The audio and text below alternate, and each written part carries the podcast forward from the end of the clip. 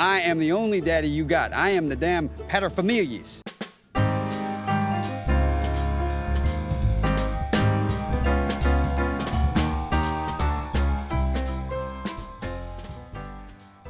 Bienvenue dans Papa Parle, le podcast des pères qui prennent leur rôle au sérieux sans se prendre au sérieux.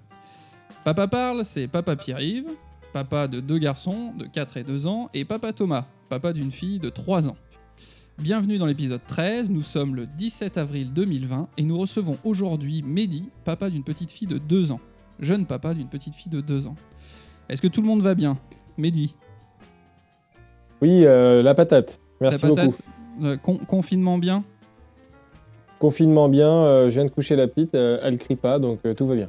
Ok, d'accord. Thomas, est-ce que tu vas bien? Eh ben ça va très bien, oui. Ok, Ouais, ouais. très content de pouvoir se retrouver pour faire cette émission, d'avoir trouvé le système technique qui permet, malgré le confinement, de faire l'émission et de continuer. Euh, on...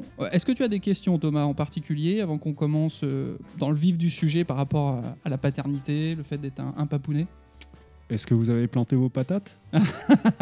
Euh, On a commencé, ouais, on a planté patates, fèves, on a commencé à tracer des rayons, on a fait du broyat, on a, on a envoyé du lourd. D'accord.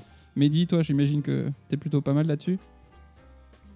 Euh, bah, c'est en cours, euh, le, le potager euh, pour les patates est en, est en train d'être fait. là. Bah oui, On, par- on parle de pénurie pour le pour l'automne, donc il vaut mieux prévoir ses réserves. Hmm.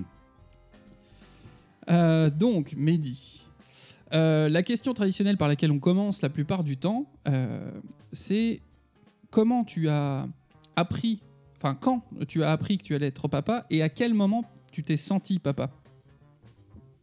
Ah oui, c'est deux choses euh, complètement. Personnellement, je trouve que c'est deux choses complètement différentes. Ouais.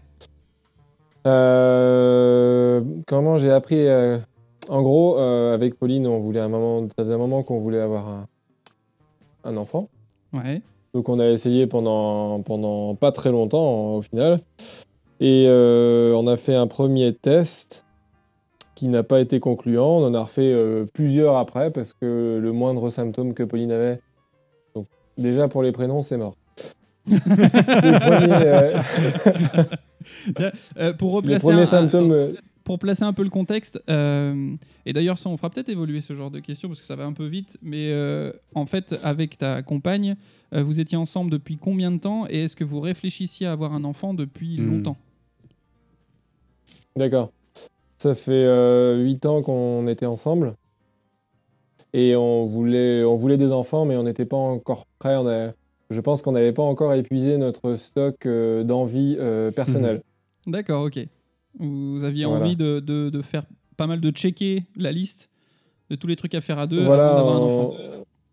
on avait envie de, de plein de choses. Et puis, euh, de, et on, avait, on savait bien qu'à un moment donné, avoir un enfant, ça allait nous, nous prendre beaucoup de temps sur, sur le plan personnel. Peut-être euh, diminuer nos. Enfin, si, même la vision qu'on avait d'avoir un enfant, c'était surtout que ça allait nous prendre du temps, Ouais. du temps qu'on n'avait pas. Voilà. Mhm. Donc forcément, euh, on l'a repoussé. On l'a repoussé jusqu'au moment où on s'est dit, bah, ouais, j'aimerais bien avoir un enfant, sans savoir en fait ce que ça pouvait entraîner. D'accord, ok. Parce C'est pas que négatif ce que je dis. de, euh, bah, pas forcément. Ça veut dire que vous, ça, pour vous, en fait, c'était inscrit que avoir un enfant, ça prend du temps. Parce que toi, il y en a certains euh, dans Harry Potter, tu le mets sous un escalier, ça prend pas de temps du tout, hein, un gamin. Bah si, euh, pour moi, dans ma tête, ça prenait euh, énormément de temps. D'accord. Enfin, tu, tu, T'as- tu vis avec quelqu'un euh, qui doit euh, se construire à travers euh, toi. Ok. Et ce qui vit, bien sûr, mais donc forcément, il faut être là, quoi. D'accord. Donc euh, Voilà. ça, ça nécessite, euh, ouais. Ça viendra après dans la, la question de qu'est-ce qu'être un papa. Euh, donc ouais. Donc juste pour, Ouais. pour répondre à ta question, euh, comment on a appris? Donc on a fait plein de tests, ça n'a Ouais. pas fonctionné. Et puis euh, une nuit, euh, euh, je- on s'en foutait maintenant après des tests parce qu'on en avait fait plein. D'accord. Je suis resté dans le lit, Pauline est allée euh, à 4h du matin euh, pisser pour aller sur le petit test spécifique. Ouais. Et euh, là, j'ai entendu juste sa respiration, alors de l'autre côté de la, de la maison, juste un. juste ça. Et un. Et un. euh, Mehdi Et là, ça voulait dire qu'elle était enceinte. tu vois. Oui, Voilà j'imagine. comment je l'ai appris. Et la- Après, elle m'a dit C'est bon Bon, voilà, on a vérifié six fois sur la boîte et puis c'était bon. Donc c'était bien une croix bleue, hein, c'est ça?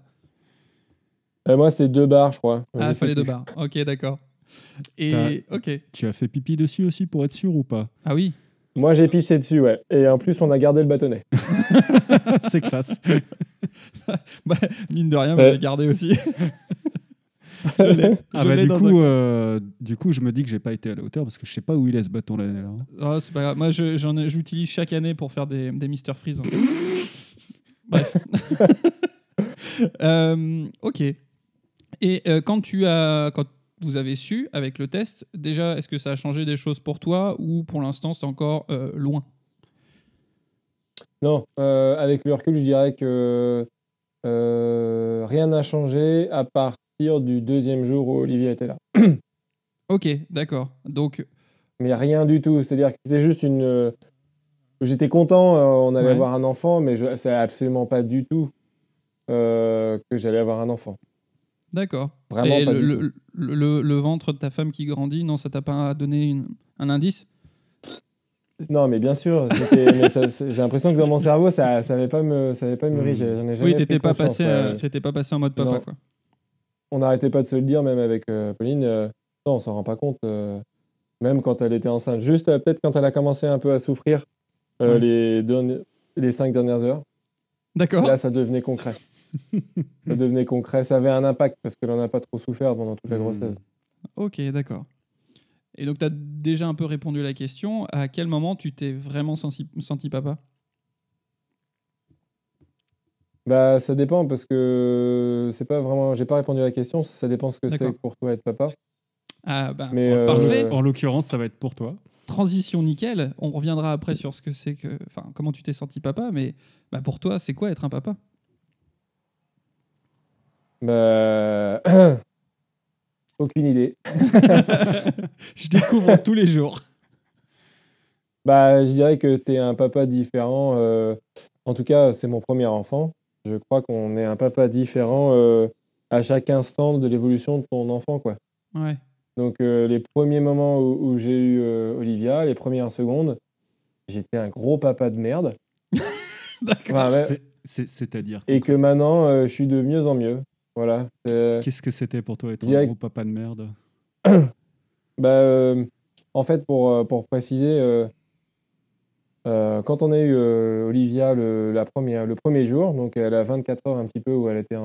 en- Elle dort beaucoup, il y a beaucoup de sommeil au début, beaucoup de récupération pour l'enfant, c'est les 24 heures où il dort beaucoup. Et à partir de la première nuit, deuxième nuit, c'est là que l'enfant euh, commence à, à s'éveiller un tout petit peu, à s'ouvrir un tout petit peu au monde, parce qu'il commence à se rendre compte qu'il n'est plus dans le même milieu, et il commence à s'exprimer. Et euh, il s'est exprimé euh, pendant quatre mois. D'accord. ok. Donc en fait, euh, je me souviens très très bien, et je m'en souviendrai, je pense, toute ma vie. La deuxième nuit, donc j'ai dormi trois nuits de su- de suite avec Pauline dans la, dans la chambre. La première nuit où elle a, où elle a, qu'on a passé avec euh, Olivia, euh, je me souviens l'avoir promenée euh, dans le couloir de l'hôpital. Elle hurlait à la mort. Elle était sur le ventre. Je lui chantais du Francis Cabrel. D'accord. Et là, j'ai eu euh, exactement la même sensation qu'un effet vertigo sur moi. Ouais. Une prise de conscience énorme de la responsabilité que j'avais à vie. Hmm, Et ça m'a mis une pression, mais et la même baffe que dans Rock'n'Rolla, l'aller et bam, le retour. Quoi. Ah, on a, on a un, un, fil- un, comment un, Un ci- cinéphile un cinéphile avec nous. Cool. Mais je vois très bien. voilà. Un- Ça, un- ça a été la plus grosse claque, euh, je pense. Mais- euh. mais, mais du coup, euh, je suis encore plus curieux parce que pour l'instant, ce que tu dis, il n'y a, y a rien à redire. quoi. Qu'est-ce qui te fait penser que tu n'étais pas un, un papa euh, Bah, en fait, euh, je pense, pendant les quatre mois qui ont suivi, avoir eu les bons gestes. Mais alors, jamais j'ai eu les bonnes pensées. D'accord. Et ça, je pense que c'est ancré. euh, Ah, Un tu veux peu dire que hum, t'as fait ce qu'il fallait dans le monde matériel, mais dans tes pensées, euh, des fois, en avais, tu te répétais souvent que tu t'en avais marre ou tu voulais pas ça, quoi. Bah, je vais pas mentir, hein, franchement, pendant Ouais. les- Et quand Olivier... si Olivia écoute ça un jour, euh, c'est pas du tout ce que je pense aujourd'hui, euh, au contraire. Mhm. Mais vraiment au contraire, quoi. Mais clairement, pendant les quatre premiers mois, ça a été. euh, horrible. Je, je, j'ai voulu la tuer, Ouais. mais sincèrement, 10, 000 f- 10 milliards de fois. Elle hurlait non-stop. Je savais pas quoi faire. J'avais envie de la secouer dans tous les sens. J'avais envie de lui mettre des coups de tête. Alors, je l'ai jamais fait, hein, Oui. mais j'étais toujours border, border. Franchement. Ouais. Mais on en a parlé Et au lieu déjà de la déposer délicatement, On en a parlé déjà dans une Ouais. émission. euh, une des définitions d'un. Enfin, c'était une bonne mère, mais ça peut s'appliquer à un bon père. Euh, un bon père, c'est un père qui a envie de balancer son fils euh, par la fenêtre, mais qui ne le fait pas. Un, un père suffisamment bon. Un père suffisamment bon, voilà, c'est ça. Euh, moi, j'ai envie. après. euh, Pardon, vas-y. Non, euh, moi j'ai envie de te dire euh, merci pour ta sincérité, Mehdi, parce que, Ouais. euh, parce que je pense que euh, il y a un paquet de pères et de jeunes pères qui passent par ce genre de, de, de- de sentiments, de- d'émotions, et, euh, et qui peut se sentir euh, vraiment euh, euh, pas, pas, Démuni, pas- quoi. pas bien, démuni, et pas bien d'avoir ce genre de pensée, alors qu'il ne l'entend pas forcément chez les autres. Ouais. Et, et voilà quoi. C'est euh, et du coup tu te dis mais je suis un monstre ou quoi? Pourquoi moi c'est euh, pourquoi j'ai j'ai envie de tataner mon, mon enfant alors que on m'a juste dit pendant toute ma vie ou pendant les neuf mois de grossesse que euh, c'était euh, la plus belle chose du monde. Et là j'ai l'impression de vivre un cauchemar en continu. Euh, Qu'est-ce que Tiens, qu'est-ce qui se d'a- passe? D'ailleurs, pendant toi, enfin, quel a été le discours que tu as reçu pendant quand on t'a su que tu allais être papa, que tu l'as dit autour de toi?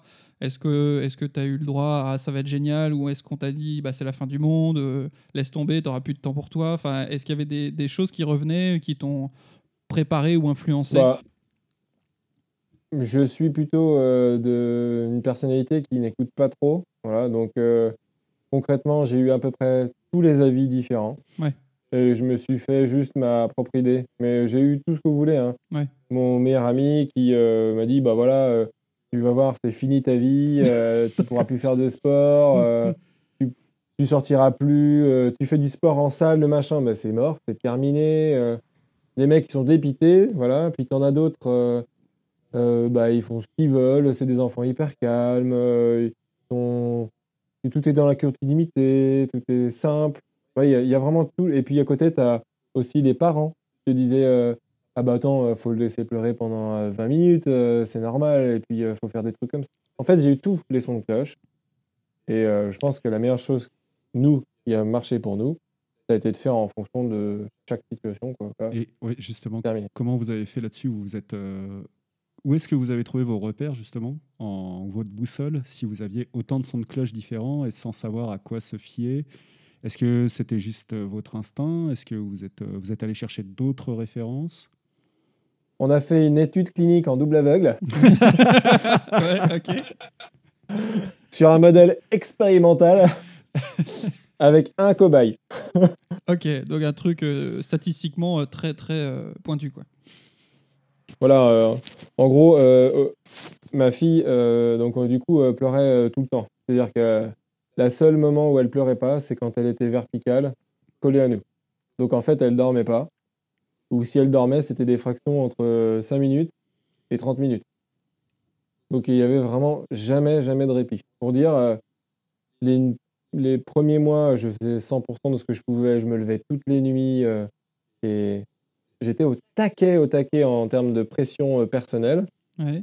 Et après, bah, comme je, je voulais quitter ma femme, euh, quitter mon boulot, déménager, euh, D'accord. je voulais tout exploser, je cassais tout, j'allais dans le garage pour tout casser.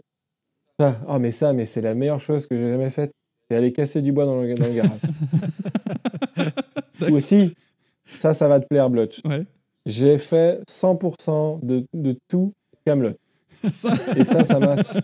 Je te jure, ça m'a sauvé la vie. Tous les soirs, quand on avait 30 minutes pour la coucher, j'allais dans le. Dans, on a un petit jacuzzi qu'on avait acheté. Je me mettais le iPad, justement, qui est là. Et je me regardais un ou deux épisodes jusqu'à ce que je l'entende hurler. Je ressortais, mais juste, ça me faisait un bien de ouf. D'accord. Et non, euh, pour, pour répondre à la question, du coup, euh, ce qu'on a fait, c'est qu'on a beaucoup lu, beaucoup, beaucoup. euh, le bouquin de Laurence Pernou, euh, plein de bouquins sur euh, les enfants, les machins. Ça, c'est ce qui nous a le plus aidé à comprendre. On a pris Ouais. l'expérience de, de tout le monde. Et puis, euh, enfin, on a essayé de voir en fait ce qui pouvait euh, coïncider. Et puis, c'est ce qui nous a aidé aussi vraiment le plus, c'est que c'est que en fait, elle avait une œsophagite et qu'on lui a donné euh, l'Inexium et que notre vie a changé, surtout la sienne. Oui, j'allais te Eh demander oui. si elle pouvait pas rester allongée, c'est qu'il y avait un, un trouble. euh, J'imagine. En fait, j'étais sûr qu'il y avait un problème euh, de reflux, moi, dès le début. Oui, Et donc, notre pédiatre, enfin, c'était pas un pédiatre, c'est notre médecin traitant. Ouais. On lui a amené deux fois, elle a dit non, non, il n'y a rien, machin. Donc, on est allé voir une pédiatre qui, euh, de, premier abord, n'est pas très sociable, mais qui a euh, été très professionnelle et qui a tout de suite dit c'est ça, qui nous a. Voilà, en, je pas, une semaine ou deux, elle faisait ses nuits. ok. Et Donc, elle, euh, elle se sentait trop bien. pas, euh, Le- comment elle a pas, super, pas super empathique, mais euh, efficace. Exactement. Ok. Bon, à la limite, dans ce cas-là, tu fais, tu fais fi un peu de sa mauvaise humeur et puis t'es bien Ah oui, content oui, que ça bon. marche. Quoi. Du coup, vous avez Ah, changé mais de je m'en fous généraliste. complètement, ouais. Du coup, Mehdi, vous avez changé de généraliste? Non, non, cette généraliste, elle est très bien. C'est juste qu'elle n'est pas spécialisée chez les nourrissons, point final. Ok, Non, d'accord. non, je l'aime beaucoup. Ok. Voilà, donc on a trouvé le problème, la source du problème. Après, c'est pareil, si ça peut aider, euh, quand on a fait des recherches, on a regardé sur les courbes de pleurs d'un enfant. Et voilà, sur, euh, c'est ce que je dis moi au cabinet, euh, euh, que je, je suis ostéopathe. Ouais, il y, y en aura quelques-uns, je pense, dans l'émission. Un mois, un mois et demi, deux mois, les les enfants, c'est vraiment le, le- le pic, le pic de pleurs. C'est normal, c'est lié aux constructions anatomiques, physiologiques. Et, et, et tous les parents que je vois en consultation, je leur dis, je leur explique. Et ça les aide, mais un truc de ouf. Hmm. Cette expérience-là, euh, qui a été difficile, mais ça m'aide énormément en cabinet avec les. Ouais, je Ah, peux confirmer. génial. Bah oui, oui. Quand t'es Trop passé bien. par là. Et puis, euh, oui, tu, tu te rends compte en tant que parent, même si ça résout pas tout, de savoir que tu fais pas forcément tout mal, mais qu'il y a des Mhm. phénomènes naturels, tu peux pas y couper. Déjà, ça pose un peu les choses, quoi. C'est ça, exactement. Les trois premiers mois, c'est. C'est normal, c'est parti. trois premiers mois, vaut, Et- mieux, vaut mieux prévoir quelques stères de bois, quoi. C'est exactement ça. Et pour faire un petit, euh, un petit parallèle, euh, le lendemain où est née ma fille, dans la chambre en face, mon meilleur ami Christophe, Ouais. euh, sa fille est née. Ah oui, d'accord. Ok, joli. Et- Donc, euh, nous, euh, la petite, elle hurlait, la sienne, elle, elle disait rien. ça, ça casse le moral, ça. Pendant les 3-4 premiers mois, elle était adorable, leur fille, et, et nous, euh, elle était vraiment. enfin, c'était vraiment dur pour Olivia, quoi. Ouais. Du, du coup, pour nous, c'était pas facile, quoi. Enfin, au début, Oui. c'était pas facile, mais après, Ok. voilà, c'est. Voilà. Très bien. Et euh, donc ça, c'est le parcours, le début euh, de la paternité qui était très difficile, j'entends bien. Et euh, est-ce que justement toutes ces difficultés a fait que ça t'a un peu sorti Enfin, t'avais du. Je pense que quand on est fatigué, éreinté comme ça, on a du mal à prendre du recul sur la situation. Est-ce qu'il y a un moment où les choses se sont posées et, et tu t'es dit, ça y est, je suis papa, ou alors, ou même dans le dur, tu t'es dit, je suis papa, quoi? T'as as eu cette prise de conscience, euh, ce vertige quand tu étais à l'hôpital, si j'ai bien compris. Et, et est-ce qu'il y a eu un autre moment où les choses se sont peut-être un peu posées? Bah, oui, enfin, à partir du moment où elle a commencé à dormir euh, d'une façon régulière, qu'elle a trouvé un rythme à elle, je parle là vraiment spécifique à elle, euh, bah, son comportement a totalement changé. Et puis, du coup, le comportement, nous, qui nous adaptons à elle, euh, en tout cas, je pense pendant les premiers mois de vie, c'est comme ça que ça, se passe, c'est pas l'inverse. Et du coup, euh, ça s'est amélioré, quoi. Je me suis rapproché de plus en plus d'elle, mais franchement, le moment où je suis devenu papa, euh, je dirais que c'est à partir du moment où, où tu, enfin moi en tout cas, je me, suis rendu compte qu'Olivia, c'est la, la chose la plus importante au monde pour moi. Ouais. Là, je dirais, là, là, je suis papa, quoi. Et je ferai tout, tout pour elle, quoi. À chaque instant, c'est la sensation que j'ai quand je parle de tout ça, c'est un, un truc de fou, quoi. Ouais. Et je vais même dire que de, je me sens d'autant plus, c'est d'autant plus important pour moi d'être parent que mon frère ne peut pas l'être. Euh, justement, par rapport au, au rôle de, de père, tu nous as dit que pour toi, c'était important de- d'avoir du temps. Euh, pour... Tu avais cette notion-là pour quelle raison? Parce que euh, tu avais des modèles qui t'ont montré ça? Parce que qu'est-ce que tu imaginais du rôle de père et maintenant qu'est-ce que tu en retiens avec ton expérience de deux ans?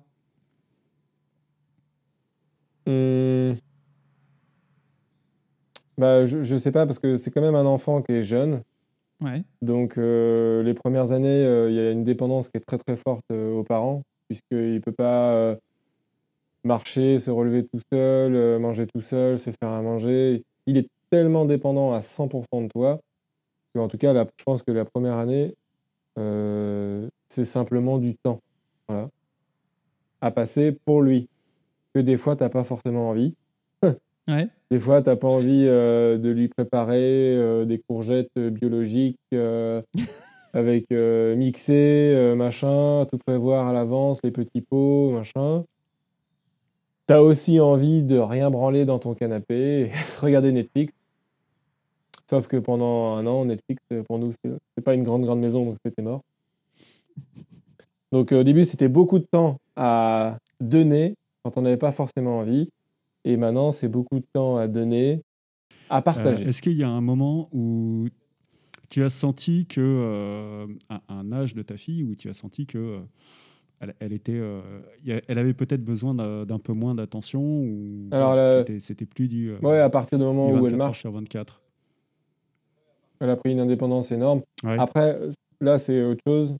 Là, c'est très personnel pour elle. C'est-à-dire qu'elle a pris, euh, elle nous prend moins de temps parce qu'elle marche, elle est plus indépendante. Mais concrètement, euh, elle m'a pris moins de temps le jour où j'ai compris, où j'ai accepté que euh, je voulais juste euh, passer plus de temps pour elle. Alors que du coup, en fait, je voulais passer beaucoup plus de temps pour elle. Euh, C'est ce que je veux dire? Euh, avec, euh, avec ta compagne, euh, justement, est-ce que euh, par rapport à, au fait d'élever votre fille, est-ce que vous êtes répartis certains rôles? Est-ce qu'il y a des choses euh, que vous faites plus souvent? Ou alors est-ce que vous essayez de faire en sorte que ça soit équilibré? Ou alors il y en a que vous préférez faire? Est-ce qu'il y a des choses de cet ordre-là? Euh, avec Pauline, on fonctionne plutôt à l'équité. Donc, euh, on essaie de faire euh, chacun ce qu'on peut. Ok. Ok, ok. Voilà. C'est des choses... Trop- C'est pas récurrent. c'est- C'est-à-dire que moi, si, si, si par exemple 100% euh, de la nuit, si Olivia se réveille ou, ou elle hurle, en général, c'est quasiment tout le temps moi. Ok. Voilà. Et puis pour tout ce qui est euh, activité en général, euh, c'est quand même Pauline qui s'occupe beaucoup plus d'Olivia que moi. D'accord. Le, le, le choix, ce choix-là, enfin par rapport au fait que tu te lèves plus souvent la nuit, c'est pour quelle raison? C'est ça s'est fait naturellement ou euh, C'est parce que si Olivia crie, euh, je suis debout dans le lit. D'accord. T'es le premier réveillé, c'est pour ça. En fait, je crois que j'ai développé un sentiment de culpabilité par rapport à ce Hmm. que j'ai ressenti euh, dans cette période. Que Ah. maintenant, euh, c'est ancré euh, d'une d'une façon euh, vraiment très forte. D'accord. Donc dès qu'elle crie, t'es en mode suricate quoi. Ah, exactement. Ok. Après, j'y vais pas forcément parce qu'il y a ma conscience qui, qui me rappelle à l'ordre, mais au moins, euh, je suis présent quoi, s'il y a besoin. D'accord. Ok. Et des fois, elle se rendort en deux secondes et toi, tu restes réveillé pendant une heure derrière. Non, maintenant, plus maintenant, avant, euh, peut-être, mais maintenant, euh, je me rendors vite. J'ai l'habitude de me, rendormir- de me réveiller plusieurs fois dans la nuit, donc je me rendors vite. J'ai de la chance. Hmm. Ok. Euh, je dérive sur un petit sujet d'actualité. Euh, ça me paraît. Enfin, moi, je, moi, je suis curieux de savoir, donc c'est pour ça que je pose la question. Comment vous avez, euh, comment vous vivez euh, le confinement actuellement et, et comment ça se passe au quotidien? Est-ce que, est-ce que c'est cool? Est-ce que c'est long? Est-ce que c'est, euh, enfin voilà. C'est exactement la même sensation et donc on a de la chance pour ça, je préfère le dire, parce que nous, on vit vraiment pas mal euh, le confinement. C'est exactement la même sensation que si j'étais en vacances à la maison. D'accord. Olivia, euh, elle a son rythme. euh, le matin, elle se lève à 7 heures. C'est moi qui vais la chercher, le biberon. On déjeune ensemble. maman se lève après. Elle joue un peu. On fait des activités euh, chacun de notre côté. Le midi, euh, elle fait sa petite sieste à 10 heures. Euh, non, c'est un rituel euh, hyper carré. Et elle, ça lui convient bien. À chaque fois que c'est la sieste, c'est maman qui lit l'histoire. C'est papa qui va coucher. Si c'est pas l'inverse, c'est laisse tomber. Si je ne rentre pas à la porte, je ne mets pas, on, on vérifie s'il n'y a pas le chat.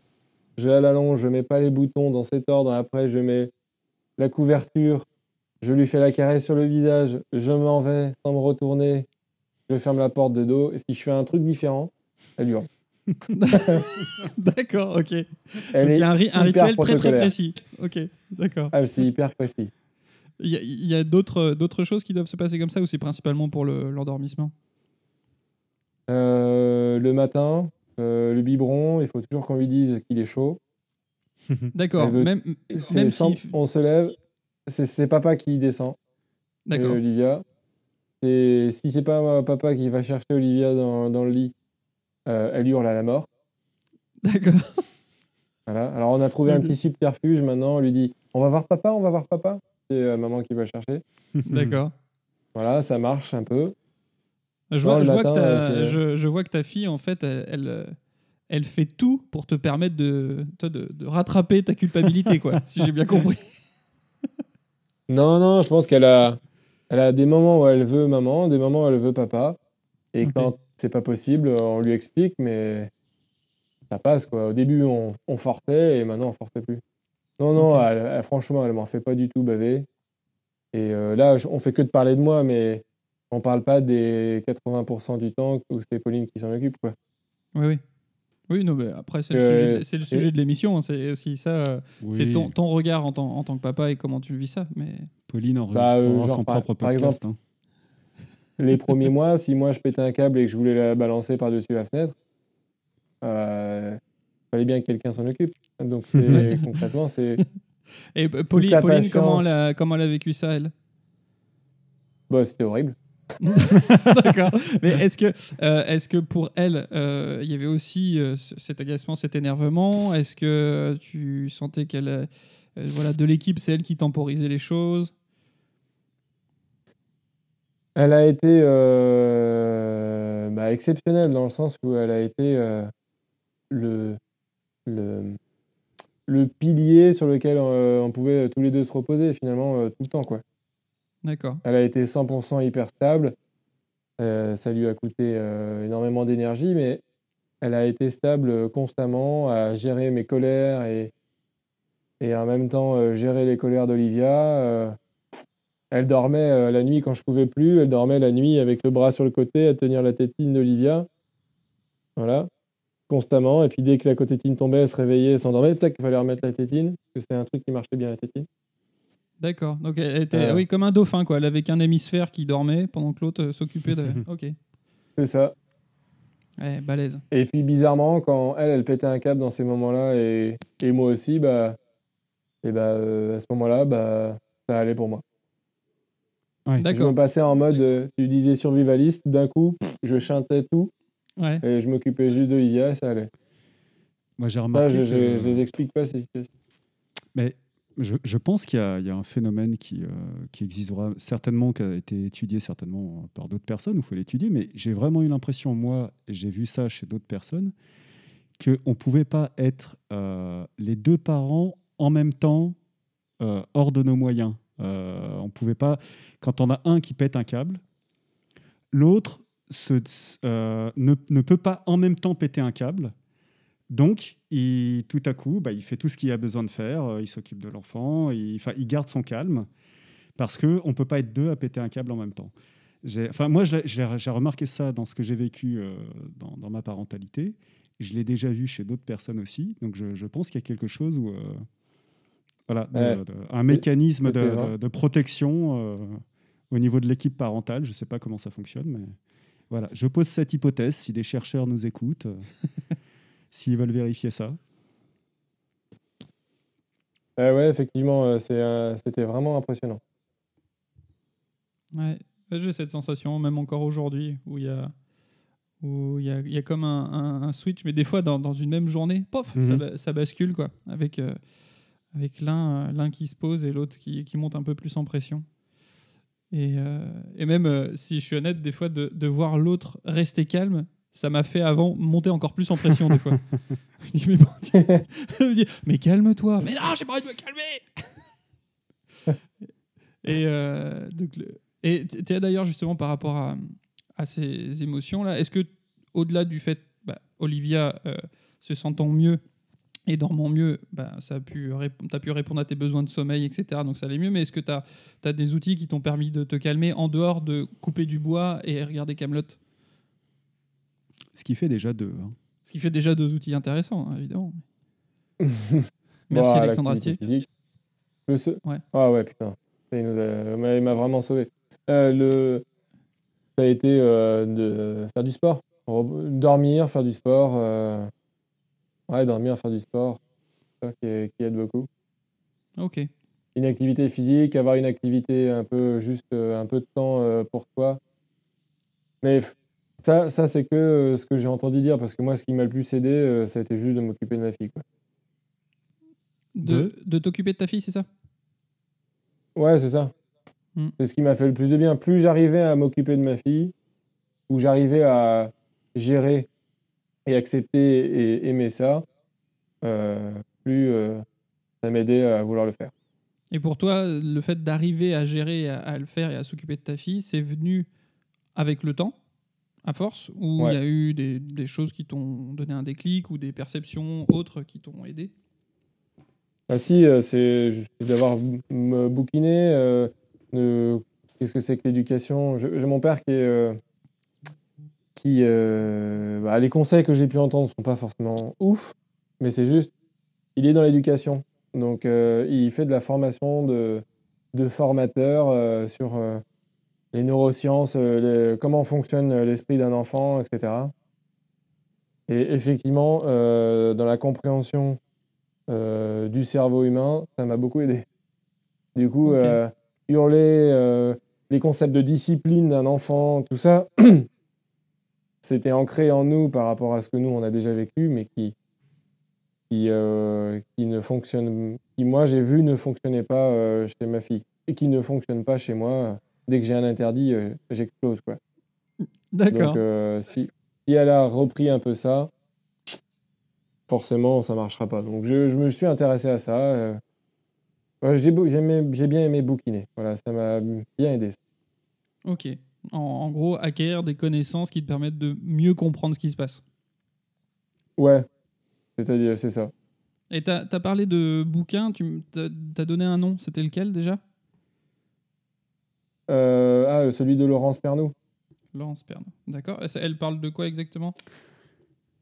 Euh, ce sont des livres sur, euh, sur euh, devenir parent, euh, la grossesse. euh, c'est très, très connu. C'est une sage-femme euh, qui fait ça. Ok. Voilà. Mais j'ai pas en tête euh, tous les articles que j'ai lus euh, sur euh, le fonctionnement humain, toutes les conférences que j'ai écoutées. Suis pas trop. euh, je vais pas retenir le nom du livre. Ça, c'est. Non, non, bah, je vais pas te demander de faire tout un listing, mais déjà celui-là, c'est pas mal. Ok. Franchement, les neurosciences, euh, trop bien. Voilà, ça, ça a vraiment aidé. Comprendre comment ça fonctionne pour euh, savoir comment bien réagir. Je pense que c'est la façon la plus intelligible. En tout cas, moi, dans mon fonctionnement. Ok. Bon, merci Mehdi pour tous ces bons conseils. Et hum, maintenant, voilà, de, en tant que jeune papa de, de deux ans, euh, comment tu vois les choses évoluer? Est-ce que tu as des. Est-ce qu'il y a certaines inquiétudes? Est-ce qu'il y a certaines choses que tu attends avec impatience? Euh, je me suis pas mal posé la question sur, euh, euh, sur pourquoi on fait un enfant. Voilà. Et euh, qu'est-ce que euh, c'est d'avoir un enfant? Donc pas forcément d'être papa ou d'être parent, mais pourquoi euh, Qu'est-ce que je veux apporter à mon enfant Qu'est-ce qui va être important pour lui pour vivre? Voilà. Donc à terme, j'aimerais l'aider au maximum à être le plus autonome possible. Donc euh, face à la gestion de n'importe quoi, euh, je parle, euh, ça peut être du matériel comme ça peut être euh, surtout euh, de l'émotionnel, euh, la santé, les mentaux, tout en fait. Juste l'autonomie quoi. Toi, Thomas, Voilà. qu'est-ce que qu'est-ce que tu aimerais ou qu'est-ce que tu penses apporter à ton enfant? Pareil qu'Emedi. Non, ouais, moi c'est c'est la même chose aussi. C'est euh, essayer de, de lui permettre de, bah, de rester elle-même. Enfin, j'ai l'impression de dire une phrase de télé-réalité, mais euh, euh, de euh, lui permettre de, de- de- qu'elle continue de déployer son, son plein potentiel quoi, au maximum. Et ça passe pour moi par qu'elle puisse explorer tout ce qu'elle a envie d'explorer dans une optique, moi j'espère, mais après elle fera un peu ce qu'elle veut, mais euh, moi j'espère d'autonomie parce que, euh, c'est-à-dire très concrètement pour moi qu'elle soit capable de faire, de faire plein de choses et surtout qu'elle n'ait euh, pas peur d'aller là où elle a envie d'aller. euh, voilà. Déjà, si elle arrive à ça, je, trouverai qu'on a bien bossé. Quand je vois, moi, les difficultés, le temps que ça m'a pris et que ça peut toujours me prendre pour aller dans certains domaines, euh, il y a des choses que j'aurais pu faire euh, jeune et ça m'a pris 5 ou 10 ans avant d'oser y aller. Et, et en y allant, me rendre, me rendre compte que en fait, c'était possible, c'était faisable, c'était même pas si compliqué que ça. Et me demander, mais, mais merde, mais pourquoi j'y suis pas allé avant quoi? Donc déjà, si, mais je sais, je sais aussi pourquoi il y a tout ça. Donc euh, si elle peut euh, continuer de d'explorer comme elle explore et, et de se construire comme elle se construit, je serais très content. Surtout que je pense que le monde euh, vers lequel on va va nous demander d'être euh, particulièrement euh, euh, solide, autonome, capable de, euh, D'adapter. de s'adapter, exactement, exactement, et que voilà. Ok. Et toi. Pierre-Yves, du coup, est-ce que tu as envie de répondre à cette question? Oui, bien sûr. Je, je rebondis sur ce que tu dis. Quand tu dis exprimer son plein potentiel, ça- tu sous-entends qu'il y a déjà tout qui est là Exactement. et, Exactement. Je- qui, a tout qui est là et que euh, par, je pense qu'il y a deux grands mécanismes qui empêchent les individus, on va dire trois même, qui empêchent les individus de- d'exprimer leur plein potentiel, qui vont être des contraintes successives en fait qui vont se prendre qui vont se prendre sur le dos dès le plus jeune âge. D'abord les parents, parce que bah, comme Mehdi nous l'a rappelé, euh, au début, un enfant a des besoins qui peuvent être assez violemment opposés aux besoins de confort des, des parents. Ouais. Euh, là, vous avez clairement, vous avez fait le job, même si c'était pas facile. Mais tu vois, tu as aussi des pères qui seraient juste, qui seraient barrés, qui seraient allés euh, au bistrot tous les soirs en se disant, euh, c'est insupportable à la maison, et ou qui auraient quitté leur femme, ou j'en sais rien. Et euh, donc ça, ça fait que tu peux avoir, tu as, les parents qui vont, qui, vont euh, mettre, enfin, euh, comment dire, euh, qui vont éteindre leur enfant en, l'empêchant, par exemple, de, pleurer la nuit ou des choses comme ça. Enfin, tout un tas de, mécanismes ou de faire des explorations quand l'enfant commence à, à marcher et tout, à toucher des choses. Bah, tu peux, c'est chiant, quoi, un enfant qui explore pour les parents. Donc, euh, tu peux avoir les parents qui, qui, qui sont là, non, tu touches pas à ça. Ben non, ben d'ailleurs, je te mets dans un parc et tu bouges plus. Et tu as le droit de bouger euh, 20 minutes par jour. tu as le droit à deux promenades. Et je crois que le confinement commence à me taper dessus. après, et puis et après, tu as la même chose qui se répète avec l'école et puis après avec les employeurs. Quoi. Donc, tu peux, avoir, tu, te tu peux te retrouver avec des individus comme ça qui ont, euh, ont, je sais pas quel âge, 30 ans, 40, 50 ans, euh, qui, euh, qui ont jamais réellement démarré leur vie parce qu'ils ont toujours été sous, euh, sous la férule euh, des parents, puis de l'école, puis des employeurs et tout. Et, euh, et qu'est-ce que tu veux faire Alors, dans la vie? Ben, J'en sais je rien. rebond- Quoi. Je rebondis un peu sur, euh, sur ce que tu dis, mais euh, tu vois? Non, euh, je me mets quand même beaucoup moins de pression euh, que ce que tu dis dans le sens où j'ai vraiment l'impression qu'on n'a pas besoin de leur euh, donner plein de choses pour qu'ils se construisent. Tu vois ce que je veux dire? Mais justement, je. C'est-à-dire que je, je suis pas sûr. Je suis pas sûr que forcément euh, l'éduquer, par exemple, au survivalisme, euh, va euh, forcément lui faire apprendre vachement bien le survivalisme. Mais Et je si pense vraiment justement. envie d'y aller, je, je pense au contraire, enfin, je, je vais dans le même sens que toi, que le, tout le travail est de ne pas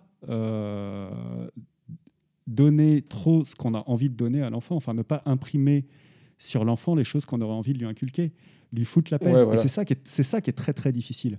Foutre la paix à l'enfant, tout en garantissant Bah, sa en fait, sécurité.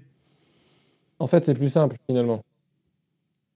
Ça C'est simple, c'est mais difficile. C'est- Quand C'est- on voit la, on, la on va dire que dans, euh, théoriquement, c'est simple, mais je pense qu'il faut quand même déconstruire pas mal de choses pour que ça devienne facile. T'as- Oui, avec avec, euh, bah, peut-être ce qu'on a déjà reçu comme éducation, ou même euh, Euh, toi, tu disais euh, comment, euh, voilà, l'enfant qui commence à explorer, ça peut être chiant pour les parents. Je pense que c'est sour- enfin, c'est d'autant plus chiant qu'on qu'on vit dans une société occidentale avec avec plein d'objets, des choses qui peuvent se salir, Mhm. etc. Je pense que quand, quand, tu, quand tu vis dehors ou que t'as- ton sol c'est de la terre battue, tu t'en fous qu'on renverse quelque chose dessus et Bien tu ne poses pas la question. C'est-à-dire que le- le- c'était souvent, c'est encore un, un débat, moins maintenant, mais avec par exemple ma maman, où euh, dès que mon fils faisait une tâche euh, sur lui quand il mangeait, fallait absolument le changer tout de suite. Ah non, tu te rends compte quand même. euh, mais, euh, et puis je lui demandais, mais pourquoi? Bah quand même. Voilà, souvent c'était la réponse, bah quand même. Et, ça m'a fait me poser la question, mais euh, bon, s'il a une tache de fraise sur son, sur son t-shirt, il n'y a pas de risque euh, létal pour lui. Je pense que psychologiquement, il devrait s'en remettre. Donc ça de- je ne pense pas que ça, ça nuise à son évolution et à sa prise d'autonomie. Au contraire, si on n'arrête pas de lui mettre dans la tête que dès qu'il y a une tâche, c'est pas bien, il faut changer quelque chose, ça peut introduire quelque chose qui derrière sera un Ah frein. ouais, ça, ça peut paralyser plus qu'autre chose, ouais. Ouais, ouais, c'est ça. Et- Et, et- donc tout ça, faut le, euh, bah, faut le conscientiser, se Ouais. dire que déjà on nous a peut-être mis ça un peu dans la tête et, et que c'est. Il y a des choses qui sont intéressantes, d'autres non, mais en tout cas, euh, le, le- mes enfants, s'il y a un avantage que j'ai à retirer à avoir des enfants, c'est que j'ai pas eu le choix de prendre du recul sur quasiment toutes les habitudes que j'avais. Ah ouais, t'avais t'avais une éducation assez, euh, Ah non, ça va. ça- assez non, c'est- c'est- ils sont cl- clairement quand même assez cool, mais chaque parent a ses lubies ou ses trucs, et il y a plein de choses que j'avais répétées ou que je voyais faire, Hmm. et je me posais pas de questions jusqu'à avoir des enfants. Et quand mon enfant, euh, soit parce que ça le gonflait, il hurlait, ou alors il m'a clairement posé la question, bah, pourquoi on le fait? Ou là, tu bah, un petit effet vertigo, pas autant que toi, hein, je pense, mais un petit euh, euh, prise, prise de recul d'un coup, je dis, bah, ah oui, attends, pourquoi on le fait ça? Et j'avais pas de réponse in- intelligente à lui répondre. Je dis, bah, peut-être qu'en fait, c'est de la connerie. Tiens, un exemple tout con de, exactement ça. Il y a quelques jours avec Pauline, on était à, table avec Olivia. Et euh, je sens qu'Olivia, euh, elle n'en pouvait plus, elle voulait plus être à table, elle voulait absolument aller jouer au Lego, alors que bah, elle va jamais jouer quand on, bouffe, quoi. Je dis non, on est à table, euh, pour l'instant on reste à table. euh, C'est des mesures de respect. Donc elle est restée à table, elle a fait la crise, elle hurlait, machin. Et après, je me suis remémoré, moi, personnellement, en fait, euh, on m'a toujours forcé à rester à table. Et euh, je fais le parallèle avec la famille de Pauline. Quand on va chez eux, on bouffe, et puis tu as envie d'aller t'allonger, tu vas t'allonger, tu reviens. En fait, tu es hyper détendu, du coup. Ouais. Et du, et du coup, c'est vraiment agréable. Tu... Bon, effectivement, tu perds un tout petit peu de lien social, mais si ton physique, moi, je suis explosif, il faut que je bouge, j'ai besoin d'être en mouvement. Rester une heure et demie à table, c'était inf- infaisable. Donc, du coup, maintenant, j'ai changé ça. Et je, bah, si elle a envie de bouger, bah, elle y va. M'en fous. Ok. Ouais, Ça va ouais. rien faire, ça va pas lui faire de mal. Et puis, qu'elle Je- comprenne je- que. je, je mets un bémol à ça, même si euh, je suis complètement d'accord avec toi. C'est euh, l'exemple de la table est intéressant parce que c'est souvent euh, il y a plein de jeux de pouvoir qui se, qui se, qui se font à ce moment-là. Euh, là où je vois une limite à ça, c'est même c'est par rapport à- aussi au fait de savoir respecter ses besoins de parents. Où moi j'ai aucun problème à ce que mon fils descende de table, aille jouer, etc. Mais c'est moi là où ça va nuire un peu à, no- à notre couple, c'est quand euh, il sort de table on mange, on termine de manger et arrive la fin de repas et il a dit ah bah j'ai faim. Hmm.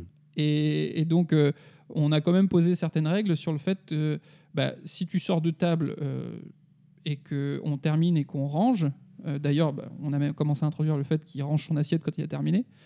euh, ben, si on range tout, après si tu as faim, euh, tu, bah, tu vas dans le jardin, tu manges de l'herbe quoi, mais on va pas refaire une assiette. Tu vois ce que je veux dire? Parce que parce qu'il y, mais- euh, y a aussi ton frère qui veut peut-être aller se coucher, il a besoin de nous aussi.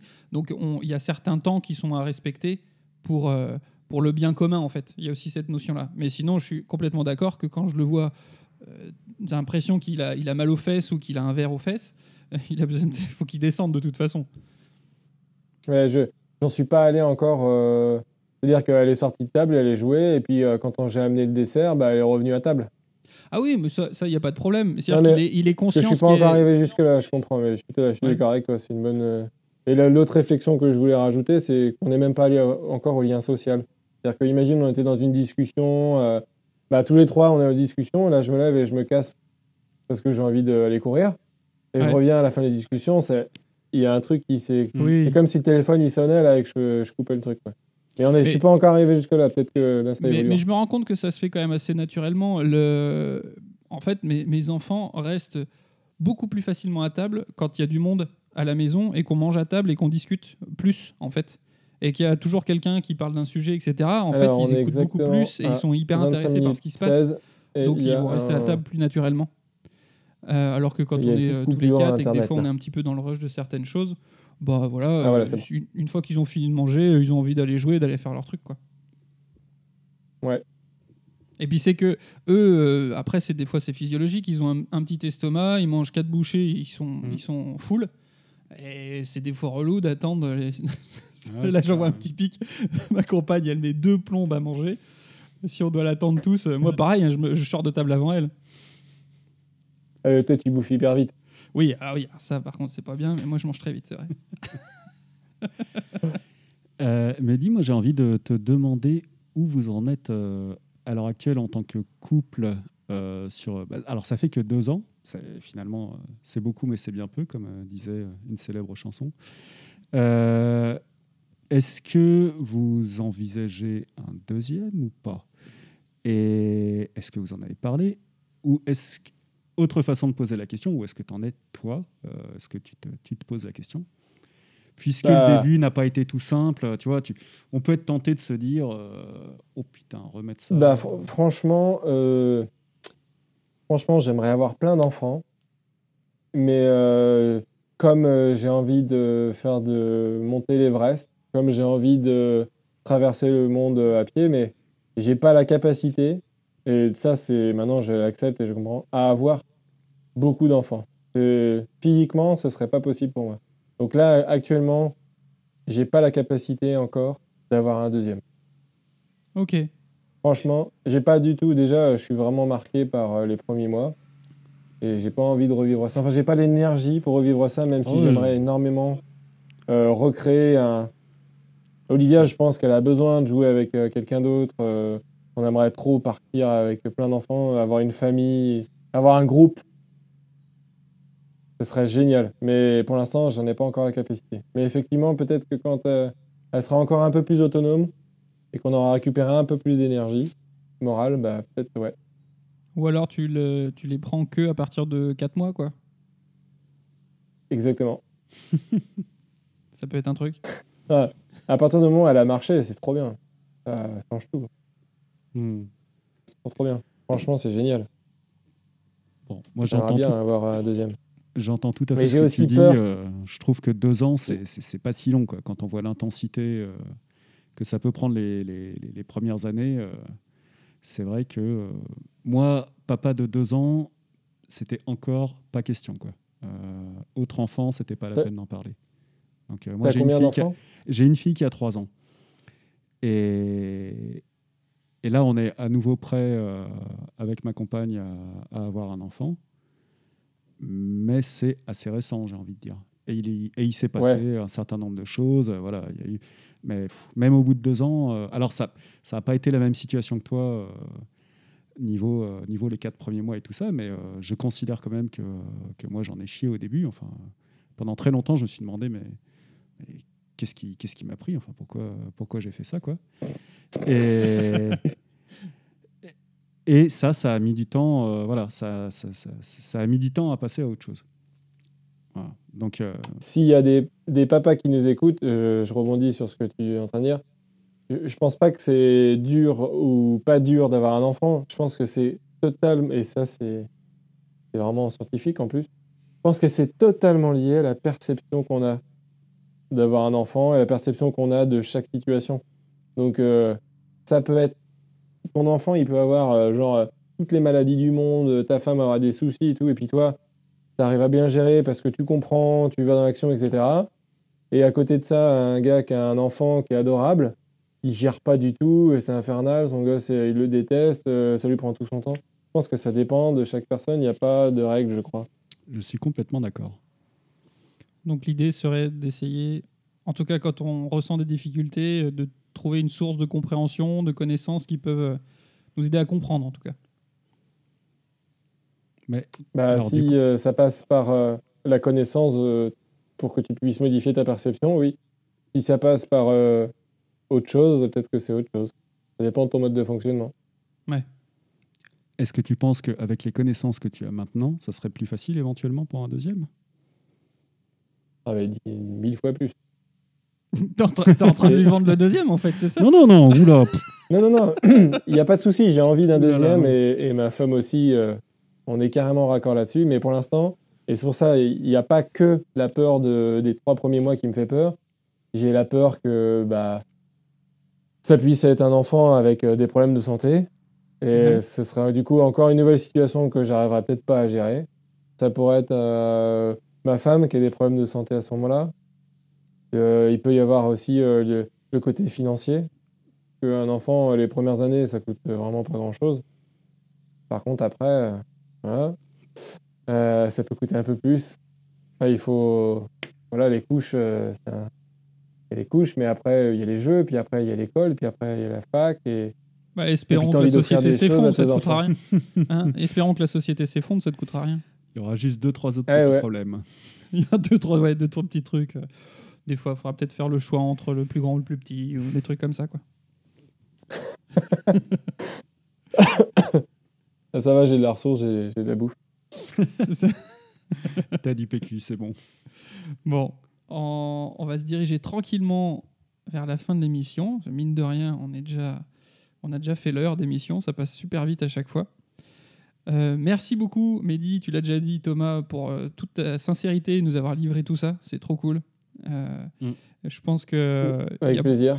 il y a un paquet de papas qui vont euh, se reconnaître au moins en partie dans ce que tu as pu vivre et euh, tout ce que tu nous as transmis. Mm. Merci à toi. Euh, moi, je retiens le fait que apprendre, se renseigner, échanger, c'est quelque chose de primordial qui permet de, comme tu l'as dit, pas changer les faits, mais peut-être changer la perception qu'on a des faits. Mm. Et que ça peut faire beaucoup de bien, en tout cas, ça peut apaiser les choses. Et, et puis, euh, je vous dis au revoir. Merci Thomas, merci Mehdi. Merci Pierre-Yves. Avec merci plaisir. Merci à vous, merci Thomas, merci Pierre-Yves. Et puis bah, je vous dis à bientôt pour la prochaine émission. N'oubliez pas de laisser un petit commentaire, de mettre le plus d'étoiles possible. Ça fait remonter le podcast euh, dans la liste des podcasts. Euh, pour euh, voilà, si vous avez trouvé que le podcast vous a. On se la refait. Alors, tac, 9, tac. N'oubliez pas de laisser quelques petits commentaires pour le podcast, de mettre 5 étoiles, ça fait remonter le podcast pour qu'il ait une plus grande visibilité. S'il vous a plu, c'est nickel. Je vous dis à bientôt pour un prochain épisode. Ciao Salut. Salut